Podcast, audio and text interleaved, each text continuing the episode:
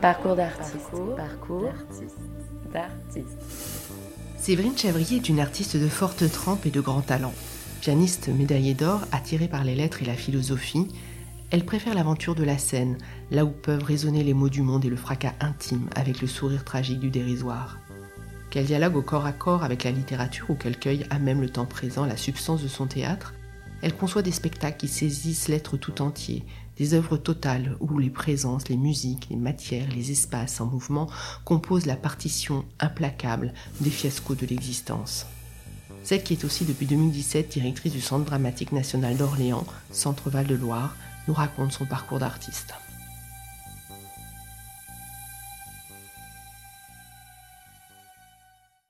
Neige-t-il dehors? Fait-il sombre? Les gens ne cessent de frapper à la porte, tout en sachant qu'ils me dérangent. Ils m'arrêtent dans mon travail, ils détruisent dans tous les cas mon essai. Ils détruisent tout pour moi. Tu serais sûrement devenu un naturaliste notoire. C'est pour mon traité que je suis prêt à tout commettre, à tout sacrifier. Tu serais sûrement devenu un homme politique notoire. Le temps peut rendre fou quelqu'un comme moi. Tu serais sûrement devenu un grand artiste. J'ai fait arracher les barreaux. Je ne voudrais pas voir ce qu'il y a dans ta tête. Si l'on pouvait décapiter ta tête, il en tomberait quelque chose d'épouvantable. Du fumier, de la pourriture. Il n'était pas facile de circuler de l'indéfinissable, quelque chose d'effrayant, absolument sans valeur. Letty et toi, vous me tuerez. Rien ne se fait sans brutalité. Bonjour Séverine Chavrier. Bonjour. Vous avez signé depuis 2010 une bonne douzaine de spectacles, je crois, mais euh, c'est par la musique que vous vous êtes monté brillamment sur la scène du spectacle vivant. Vous avez obtenu une médaille d'or de piano et un diplôme du Conservatoire de Genève, ainsi qu'un premier prix d'analyse musicale. On sait qu'il faut commencer souvent très jeune euh, quand on fait de la musique. Le piano, c'était un, un amour d'enfance J'ai une grande histoire d'amour euh, avec la musique, je dirais à partir de 12-13 ans. J'ai commencé le piano euh, très jeune, comme dans une famille bourgeoise, euh, autour de 5 ans. Mais euh, c'est quand il y a eu une école de musique, en fait, qui s'est installée dans ma ville, où là j'ai vu que la musique c'était aussi une pratique collective, enfin quelque chose c'est vraiment vraiment ouvert et c'était un peu un amour oui fracassant, notamment avec Debussy, enfin aussi.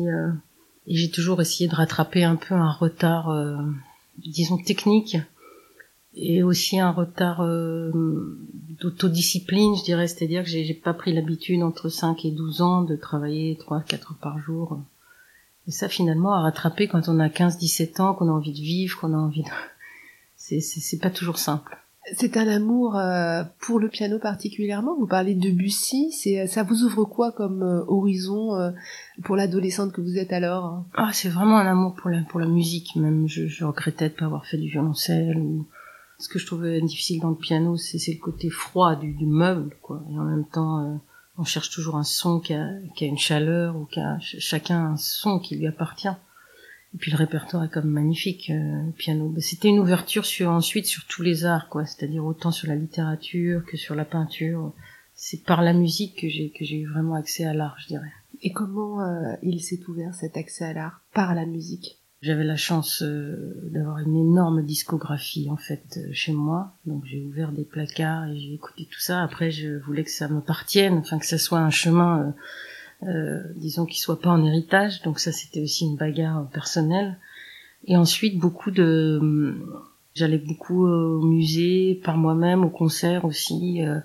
C'était beaucoup de voir, ressentir, comprendre, lire c'est pour ça que j'ai un grand parcours de, de, spectatrice en fait, ancré en moi, que j'aime toujours et que je travaille toujours comme ça. C'est-à-dire je vais voir beaucoup de spectacles.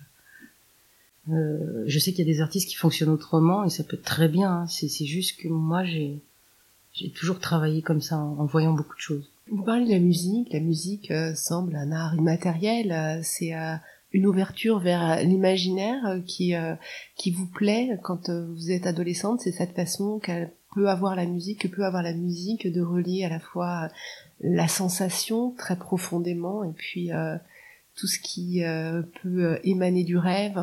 Euh, je dirais que c'est quand même un accès direct à la, beauté, quoi, la musique. Je, pense un peu comme Bernard, c'est-à-dire c'est un art quand même qu'on peut très vite placer au-dessus de tous les autres. Pour moi, il y a quelque chose de l'ordre de à la fois de la prière et de, de, la, gamme extrême des, sentiments, euh, des tendresses extrêmes, euh, euh, des fureurs, euh, de la sensualité. C'est tout ça qui me touchait profondément aussi dans la solitude des, pianistes que j'allais écouter souvent. Je me disais comment les artistes peuvent se mettre autant à nu, quoi, tenter des nuances aussi aussi, aussi loin. Euh, voilà, j'étais assez impressionnée aussi par la grande solitude qu'on imagine euh, dans, dans ce travail et même qui euh, qui peut savoir mieux que, que soi-même comment on a joué et, et l'autocritique est plus forte que, que, toutes les critiques, je pense. Vous parlez souvent de travail pour parler de la musique. c'est beaucoup de travail la musique. C'est aussi un combat avec soi-même pour la perfection Oui, beaucoup. Et moi, c'est vrai que je désespérais beaucoup de... J'avais pas foi, disons, dans le fait que physiquement, en travaillant très régulièrement, les choses allaient évoluer. Donc, je travaillais beaucoup par crise, comme disait un de mes professeurs. Et beaucoup aussi quand il y avait une perspective, disons, de, de, jouer en public. Ou... C'est vrai que c'est pas facile de concilier un vrai travail euh, musical avec une vie euh, quotidienne prosaïque euh, qui n'a jamais été mon fort, mais voilà. Et vous allez choisir le théâtre, euh, vous obtenez votre bac en 1990 à 16 ans, puis ensuite une licence de philosophie après une hypocagne, puis vous montez à Paris, vous inscrivez au Conservatoire national de musique et au cours Florent, donc un cours de théâtre. Euh, c'était pour devenir comédienne? Je sais pas si c'était pour être comédienne, en tout cas je me souviens que j'avais travaillé tout de suite Hermione dans son monologue et que j'étais vraiment arrivée très chargée, un peu impressionnée. Et j'avais trouvé euh, à l'école Florent euh, une organisation qui me permettait comme ça de rencontrer euh, des professeurs vraiment passionnants comme Michel Faux, Stéphane Auvin-Roy, Françoise Merde, qui, m'ont aussi appris beaucoup et surtout qui m'ont permis d'expérimenter avec des textes, d'expérimenter avec des partenaires. il y avait quelque chose un peu un système un peu universitaire pour moi, c'est-à-dire on faisait son propre parcours à l'intérieur de tout ça. Et donc ça vous a permis de, choisir euh, votre chemin, de vous aider à, finalement trouver cette voie qui peut parfois être difficile? Bah, c'était quand même assez difficile parce que trouver des espaces c'est pas facile pour travailler. Euh, il y a quand même toujours euh, dans ce milieu une bagarre contre contre la bêtise et contre quelques mauvaises raisons aussi de de, faire ce métier. Quelqu'un m'avait dit un jour on se couche, ça donne metteur en scène donc j'ai très vite cherché à, à porter mes projets. Euh, ça m'a permis aussi de connaître beaucoup d'acteurs, de créer ma compagnie avec Laurent Papo en 2003. Euh, euh, voilà, mais rien, rien, rien n'était fait. C'est-à-dire qu'à l'époque, il n'y avait pas du tout de d'espace en fait pour l'émergence. C'était vraiment une époque où l'institution était verrouillée et euh, on a vraiment énormément travaillé sans visibilité. J'ai fait au moins trois spectacles sans visibilité, je dirais. Et d'ailleurs, ce n'est pas avec vos propres spectacles que vous vous faites connaître, mais plutôt en composant euh, de la musique de scène. Vous rencontrez Rodolphe Burger, et, euh, qui vous fait lui-même rencontrer euh, Jean-Louis Martinelli, directeur du théâtre Nanterre-Amandier à l'époque, et metteur en scène, et il vous a confié la partition musicale de six mises en scène. Alors ce sera Shrek de Brecht en 2005, puis ensuite Kliniken de Lars Noren en 2007, et enfin Les fiancés de Loche, Fedo, 2009. Euh, vous entamez également une collaboration avec le chorégraphe François Verret euh, pour le cabaret et euh, Do You Remember? No I Don't, ça c'est en 2009. Donc un travail qui consiste à créer un univers musical pour des spectacles écrits par par d'autres ou à partir de textes. Comment est-ce que vous travaillez cette partition musicale?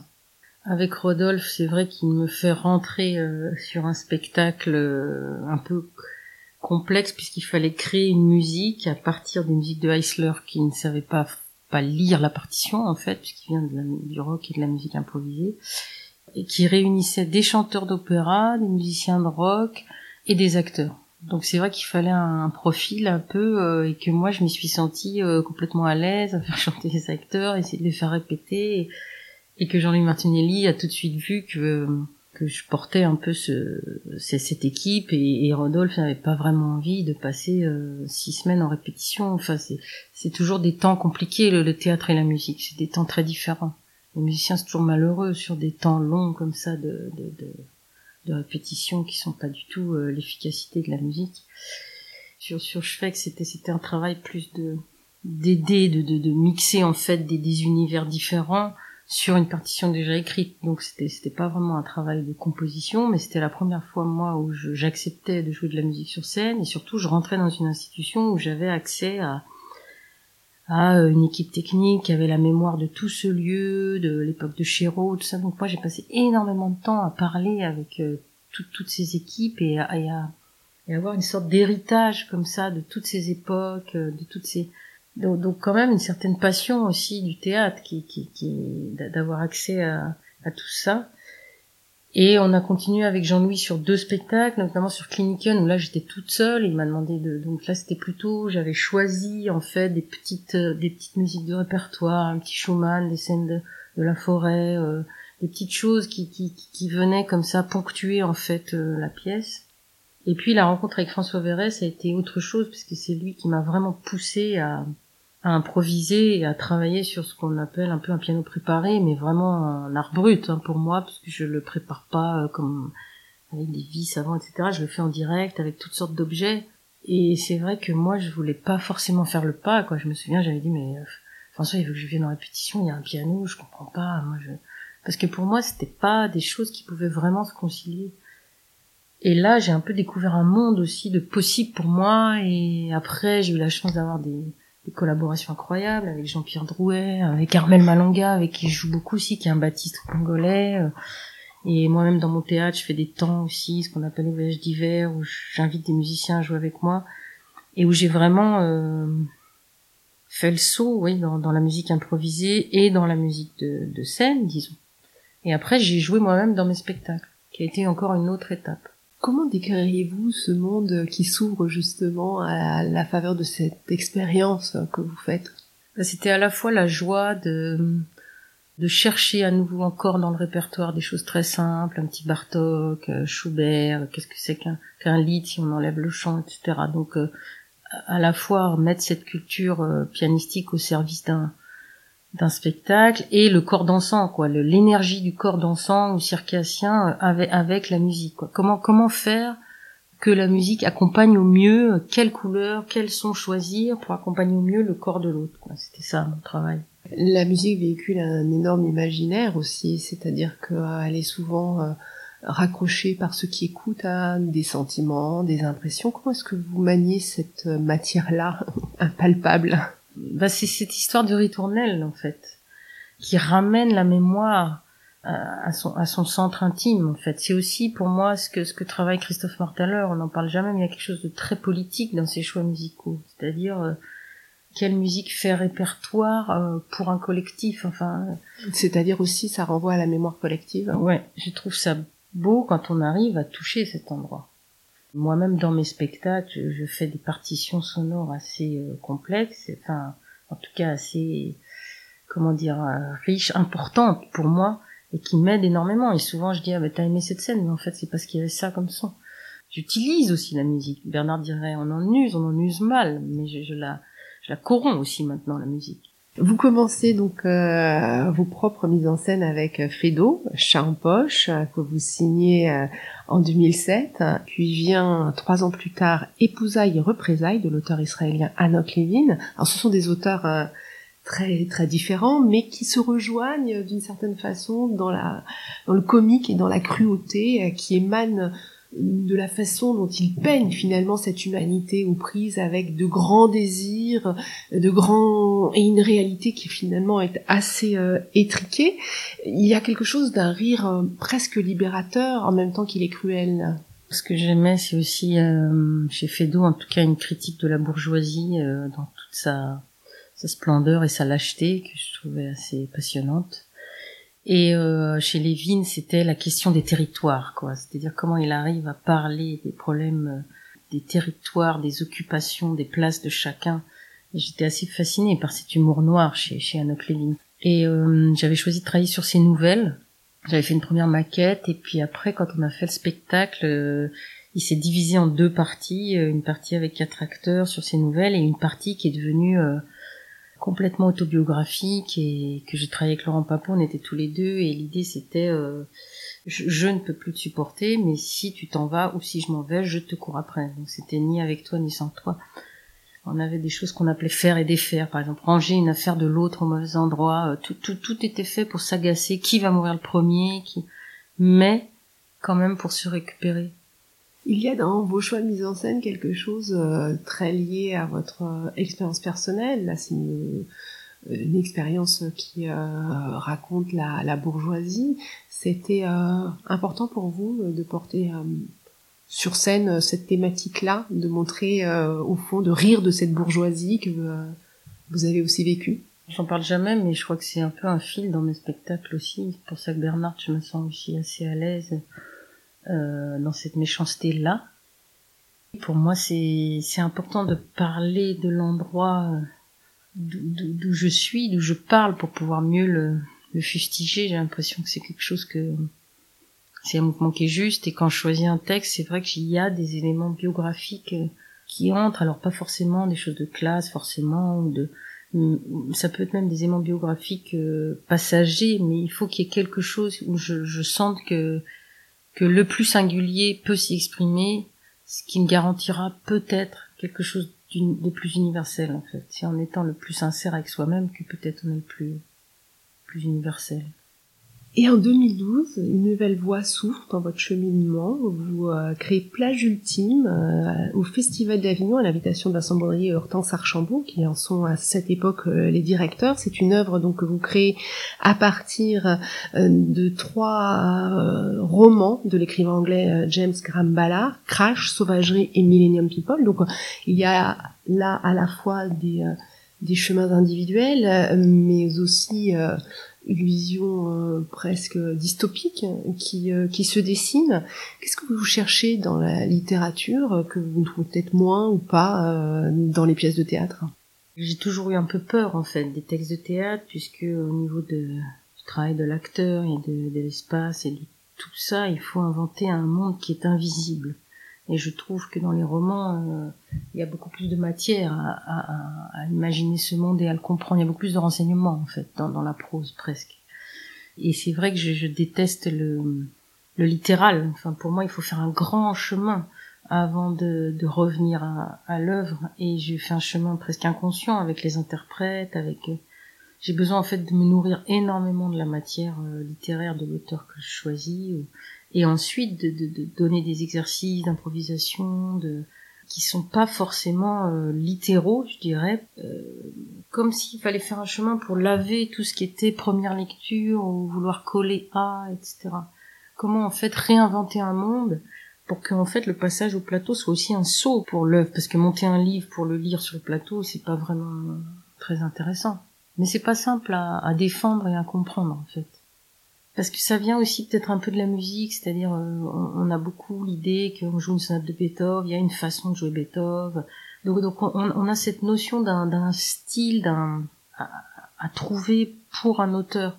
Et donc j'ai un peu ce, cette, ce réflexe-là, moi aussi, je, je, lis énormément, je lis tout quasi de, de l'auteur, enfin c'est quand même un minimum, hein, mais, mais et, ensuite j'essaie de, de, voir comment tout ça euh, résonne en moi et résonne avec chaque interprète à qui je demande pas le même travail, mais, mais avec qui j'essaie de voir aussi qu'est-ce qu'ils révèlent par leur inconscient et par l'improvisation, qui pour moi est une vraie, vraie, vraie méthode de travail.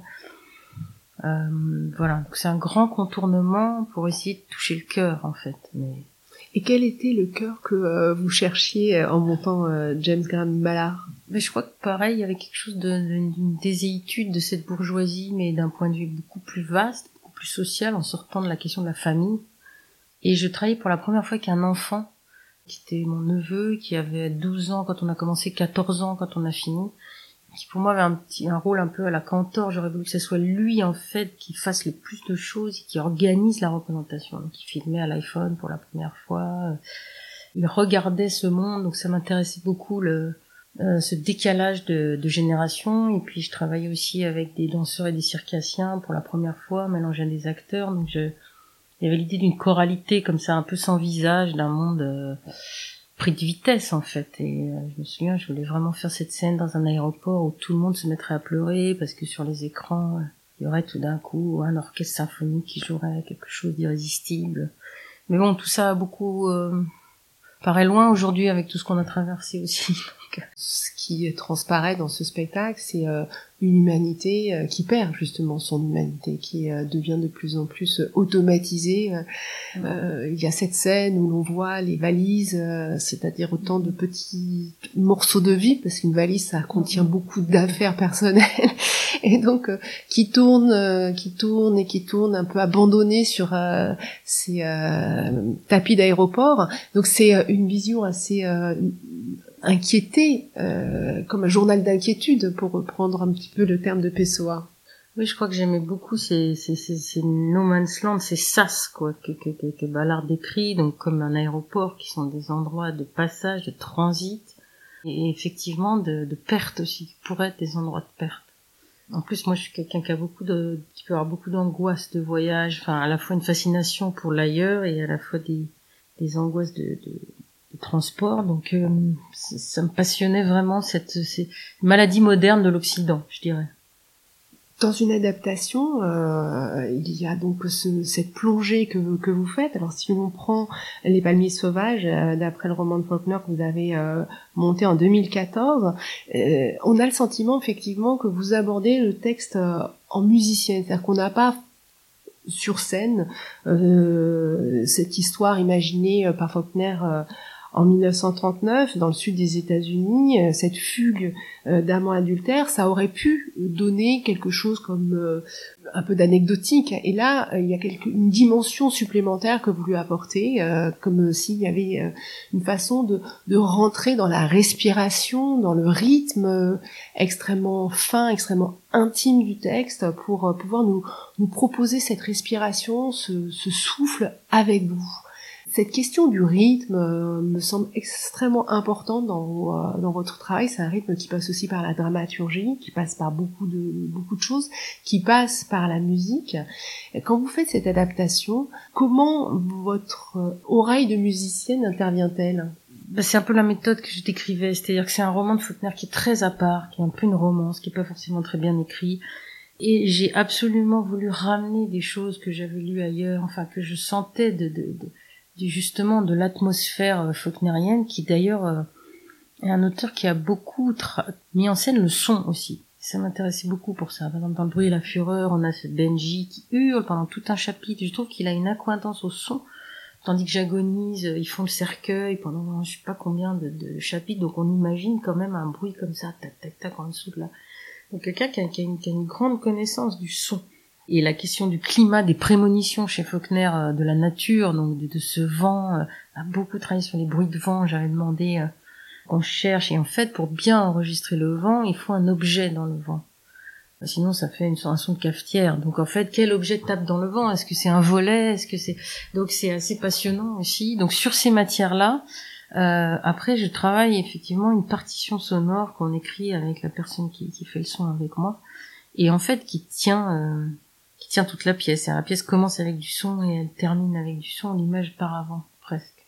Et la question de la nuit, beaucoup la question de la nuit, euh, de comment on se parle dans la nuit. Je me souviens que j'étais très hantée par ce que j'appelais parole après l'amour. C'est-à-dire Faulkner a une phrase magnifique que je saurais redire textuellement, mais où il dit mais les femmes ne se livrent, elles ne se livrent pas par le corps, elles se livrent encore plus par la parole. C'est-à-dire qu'à un moment, si elles parlent, elle se donne complètement.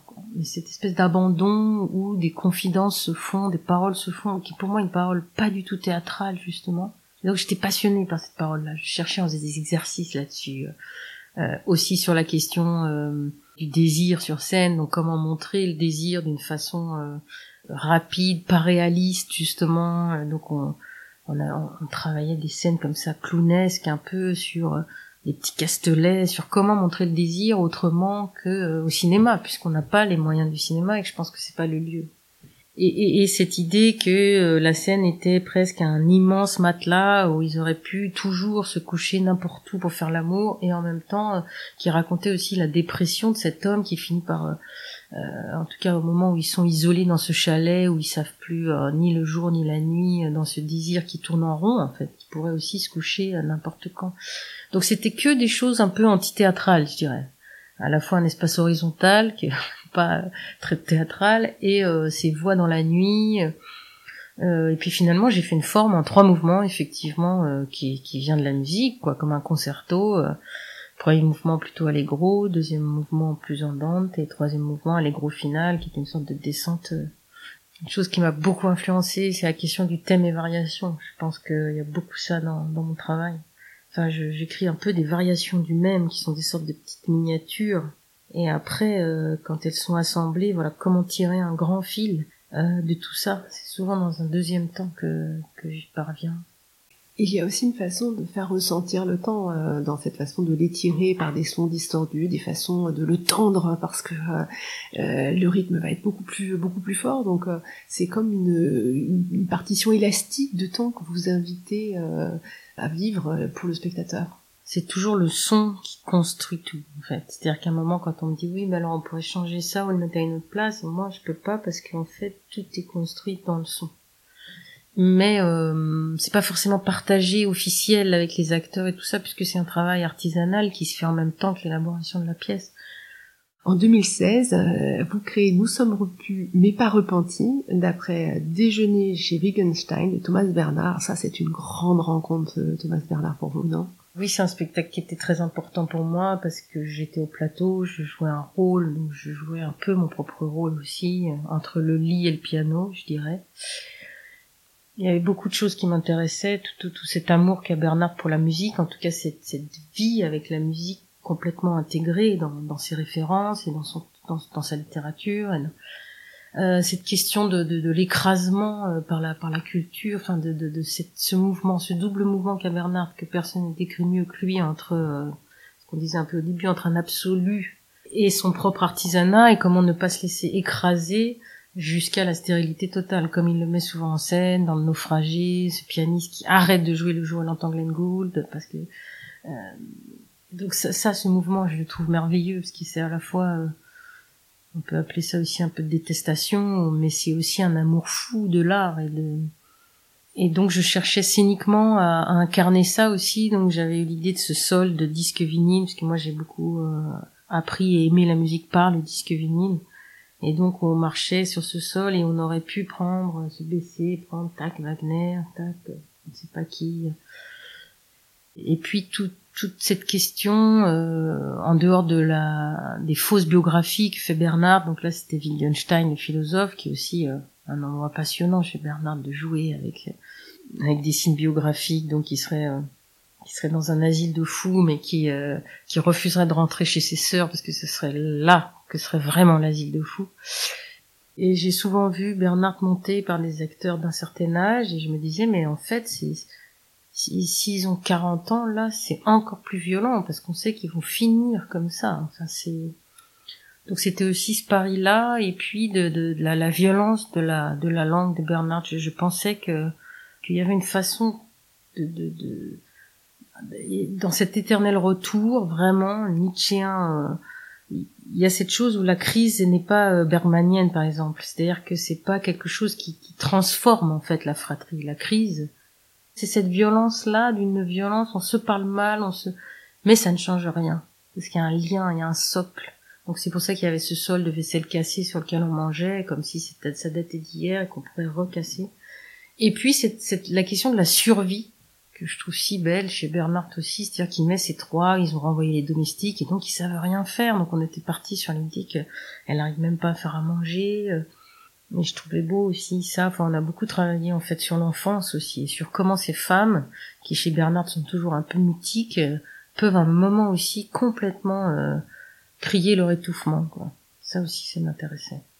Dans ces obsessions, euh, il y a celle de l'effondrement aussi, que vous faites sentir à, travers la scénographie. Ce sont des scénographies qui sont toujours en métamorphose chez vous, qui sont presque un personnage à part entière, semble-t-il. C'est très important pour moi la, la question scénographique. C'est pas mon endroit, c'est-à-dire ça, ça me prend beaucoup de temps parce que je veux absolument euh, proposer une aire de jeu. C'est vraiment très important que que qu'il y ait ce qu'on appelle des mouvements de plateau, ou en tout cas que que les acteurs s'emparent de tous ces éléments et, les, et qu'il y ait un mouvement général qui les fasse vivre et bouger. C'est jamais une chose posée là comme un décor, ou, enfin je sais pas. Et donc euh, ça me prend du temps parce que je veux tester des premières hypothèses. Et les premières répétitions que je fais, c'est souvent euh, quelques jours avec des éléments comme les matelas dans les palmiers, comme pour après valider euh, des choses plus lourdes à construire.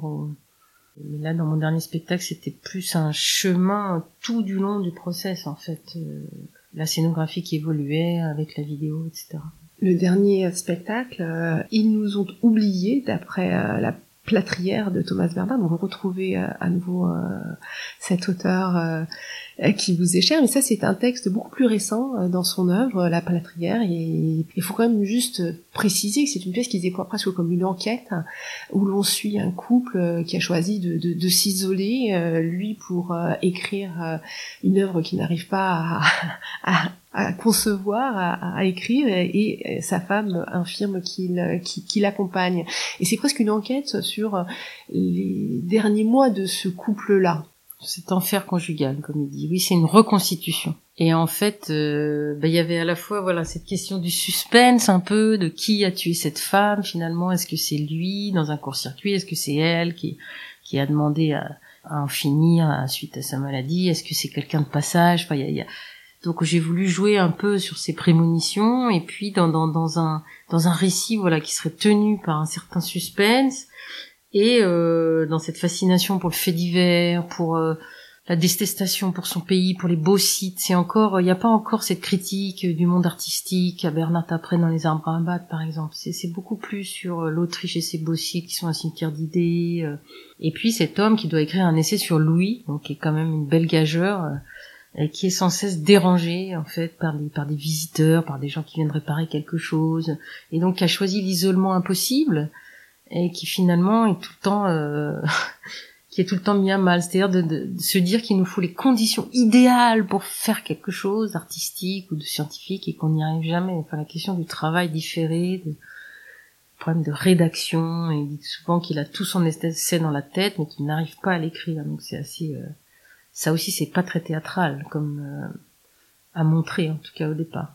Il y a quelque chose aussi euh, de, de la désolation avec euh, cet isolement, avec ces personnages qui passent fantomatiques, qui n'ont plus de visage.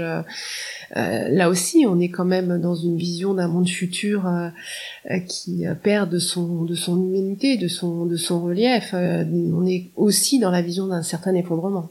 Ah oui, complètement. Et la question de la survie, évidemment, puisque ce couple est de plus en plus abandonné, donc tout est recouvert de neige, le sèche-neige ne vient plus, euh, ils se font livrer des plats par l'auberge, donc nous on a fait un Deliveroo qui vient là, mais ils viennent à 17h, 18h. C'était intéressant dans la recherche, comme ça, de trouver un monde donc euh, avant média, qui est le monde de Bernard, dans un monde post-confinement, qui est le nôtre, et avec des pensées féministes sur euh, la question des, de vivre en oiseau, des espèces compagnes, tout ça, qui est venu aussi alimenter en fait cette cette écriture un peu euh, soliloque et soi-disant très masculine de Thomas Bernhardt.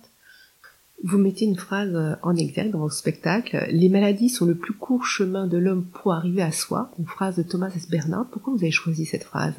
Parce que Bernhardt, à la fois, je crois, sur la question de l'art et de l'artiste, et sur la question euh, du, du, vivant en général, parle de l'infirmité comme la seule possibilité, c'est-à-dire quitter l'absolu pour l'infirmité, pour réussir à, à, avoir le courage en fait. Il dit, la dernière phrase du texte dit, euh, il m'a manqué le courage en fait. C'est presque une fable sur, sur cette question-là, c'est-à-dire par exemple Mozart, euh, qu'est-ce que c'est? C'est surtout quelqu'un qui a réussi à se mettre à la table et à écrire. Thomas Bernard passe pour un misogyne euh, plus ou moins affirmé, plus ou moins assumé. Euh, dans ce spectacle, euh, d'après la plâtrière, il nous oublié, vous introduisez d'autres pensées, des pensées plus féminines, féministes même, Donna Haraway, Vinciane Després sur la question des oiseaux, etc. Cette question du féminin dans votre votre travail revient aussi à travers euh, différents projets, notamment euh, cette création après coup, projet infâme, euh, en 2019. Alors, euh, un femme, ça s'écrit un UN femme, où là vous avez travaillé avec euh, cinq femmes, cinq individualités qui venaient d'ailleurs de, de, pays très différents, euh, qui venaient aussi de disciplines très différentes. Il y avait de la danse, du cirque, euh, du théâtre, de la musique. comme dans beaucoup de votre spectacles, hein, vous aimez croiser, métisser. C'est une façon de composer avec une palette plus large sur sur le plateau que de euh, mélanger les disciplines et euh, de faire euh, aussi entendre une variété de points de vue sur le féminin. C'est un projet qui était en fait deux spectacles qu'on a ensuite réunis en diptyque, donc c'est quand même une longue histoire. Et c'est la première fois que je, tentais une parole vraiment documentaire en fait, c'est-à-dire que c'est la parole, j'ai enregistré en fait pendant les répétitions ces interprètes qui parlaient en fait de leur devenir artiste et de leur vie de femme à travers une réalité euh, socio-historique qui, qui, qui, était la leur. Donc, par exemple en Palestine, les difficultés pour faire du cirque, les agréviennes, ils n'arrivent jamais, qu'est-ce que c'est que... Ou euh, Voliak euh, qui a quitté le Cambodge, une famille très pauvre et qui... Euh, qui se retrouve en fait écartelée entre deux cultures et comment elle fait le lien entre l'Occident et et, et, sa famille. Euh, donc euh, quel monde euh, aujourd'hui se, se, dessine. Et c'était assez passionnant. C'est grâce à Alexievitch, je crois, que j'ai eu le, le courage de, de d'appuyer sur le bouton, d'enregistrer et après de faire des montages de ces voix, ce qui était et après comment elles arrivaient à danser, à incarner en fait ces paroles ou à les travailler sur les clichés. Donc c'était assez passionnant de travailler sur ces figures de femmes qui d'ailleurs chacune avait aussi un moment où elle faisait un dictateur, enfin l'imagerie d'un dictateur euh, masculin dans tout ça. Et euh, comment avec ces images aussi, une répétition, on arrivait à créer de l'archive presque, donc la, question de, la grande histoire. Et musicalement aussi, quelle musique euh, euh, ramenait aussi ces, ces, ces, ces pays-là sur le, sur le plateau? Dans ce spectacle, c'est peut-être l'un où vous prenez le plus euh, position sur un propos euh, politique. Euh, la, la, position politique est présente dans tous vos spectacles à travers ce goût pour le rire, cette farce, cette farce des apparences, cette farce bourgeoise qui de, tombe en déliquescence et que vous montrez très bien. Là, on est sur un propos qui est plus plus frontal sur le féminin et dans le, le, spectacle que vous signez pour la 33e promotion du CNAC, Centre national des arts du cirque, euh, vous faites allusion à un mouvement, euh, Balance ton cirque, euh, qui a dénoncé les violences faites aux femmes dans le cirque, violences qui peuvent être à la fois verbales, sur la façon dont on essaye de les coacher par euh, l'humiliation, violences qui sont aussi physiques, euh, par euh, des contacts inappropriés, comme on dit. cette prise de position en tant que femme artiste, c'est devenu une nécessité au fil du temps pour vous? C'est vrai que j'ai énormément d'admiration pour ces pour ces jeunes femmes circassiennes qui ont traversé des réalités extrêmement difficiles et toute la puissance de poétique euh, de, de, leur corps et de leur capacité aussi d'incarnation, euh, de jouer du masculin, du féminin. Enfin, il y a toute une zone là que je trouve passionnante. Euh, le théâtre, la scène peut, peut faire poésie et donc aider à entendre. Donc, il y a des choses qu'on n'entend pas aujourd'hui. Peut-être que pour moi, ça, ça peut être une matière. Et pas forcément pour dénoncer plus, plus frontalement que, que ça ne se fait euh, par ailleurs, mais pour bien le faire entendre et, entendre la folie aussi de, tout ça, qu'on, mais, mais à condition qu'on soit tous pris dedans. C'est-à-dire, je, je cherche pas à pointer du doigt. Il y a une dimension importante aussi dans votre travail euh, scénique, Cyrine Chevrier, c'est euh, ce goût pour travailler avec euh, d'autres disciplines, notamment le cirque. Euh, à l'occasion de la mise en piste euh, du spectacle de sortie euh, du Centre national des arts du cirque, mais aussi en tant que directrice du Centre dramatique national d'Orléans, où vous avez invité des artistes circassiennes à venir créer, mais aussi dans beaucoup de vos spectacles où vous croisez la danse, cette façon d'aller de, chercher d'autres langage, d'autres euh, façons d'habiter la scène, c'est euh, pour vous euh, une source d'inspiration? Ah Oui, complètement, c'est vital parce que je peux pas vraiment écrire du mouvement, je, je, je le regrette, mais euh, c'est aussi que tout ça est lié par la musique, c'est-à-dire mon langage avec les danseurs ou, avec les circassiens passe beaucoup par la musique. Et parce que je sais d'une dynamique, d'un ralentissement, d'un accent, tout ça sont, sont des langages, des vocabulaires qu'on peut partager. Disons que je pense que dès qu'on a une discipline forte euh, avec quelque chose au plateau, c'est très facile ensuite d'aller dans d'autres langages pour moi.